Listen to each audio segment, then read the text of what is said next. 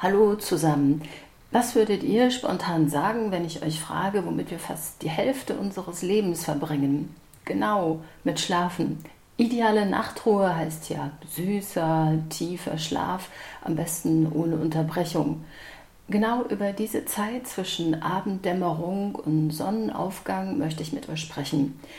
Weil für viele ruhige Nächte, aus denen man morgens erfrischt und energiegeladen aufwacht, tatsächlich ja nur ein schöner Traum sind. Glaubt man dem Gesundheitsreport, den die Krankenkasse DAK herausgibt, haben tatsächlich 80 Prozent der Leute Schlafprobleme. Jetzt stellt sich natürlich die Frage, wann ist Schlaf schlecht? Würdet ihr euch beispielsweise als gute, durchschnittliche oder eher schlechte Schläfer bzw. Schläferinnen bezeichnen? Von Schlafstörungen spricht die Schlafforschung, wenn jemand mehr als vier Tage in der Woche nur schlecht ein- oder durchschlafen kann und der Körper und das Gedächtnis darauf spürbar reagieren. Chronisch heißt, wenn dieser Zustand länger als drei Monate andauert. Schlafstress macht nicht nur unkonzentriert, sondern schwächt auch das Immunsystem und er kann auch dicker machen.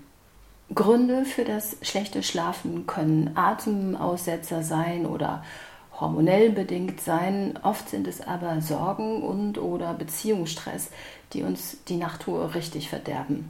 Was also kann man tun, wenn man keine Schlaftabletten nehmen will und auch keine Lust hat, Schafe zu zählen? Inzwischen gibt es eine ganze Industrie, die sogenannte Sleeponomics, die viel Geld damit verdient, Menschen den Traum vom Superschlaf zu erfüllen. Das hat bereits vor Jahren damit angefangen, dass Bettengeschäfte plötzlich von Schlafkultur sprachen. Und zur Schlafkultur im 21. Jahrhundert gehört natürlich hochmoderne Technik. Zum Beispiel gibt es einen Kuschelroboter, den die niederländische Firma Somnox entwickelt hat. Der fühlt sich an wie ein festes Kissen und wenn man sich ins Bett legt, dann nimmt man nicht den oder die Liebste in den Arm, sondern den Schlafroboter.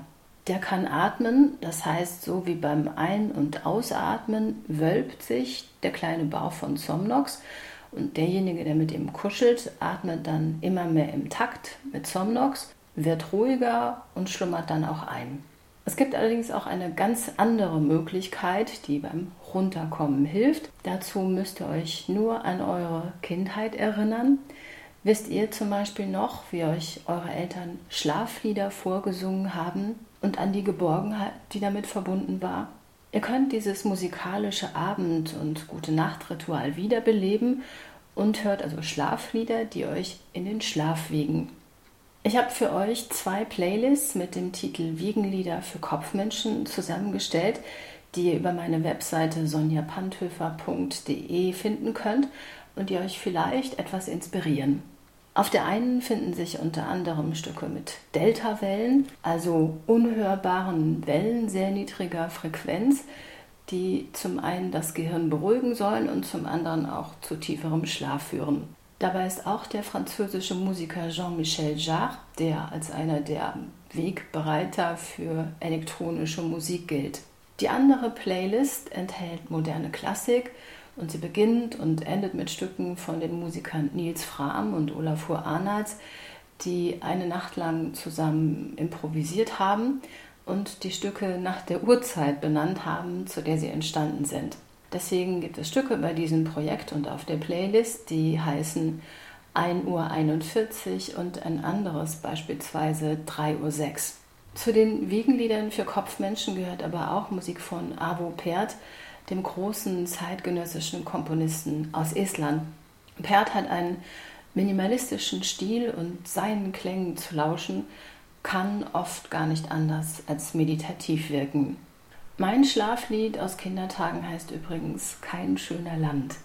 Ich sage gute Nacht, tschüss und Servus bis zum nächsten Mal, eure Sonja.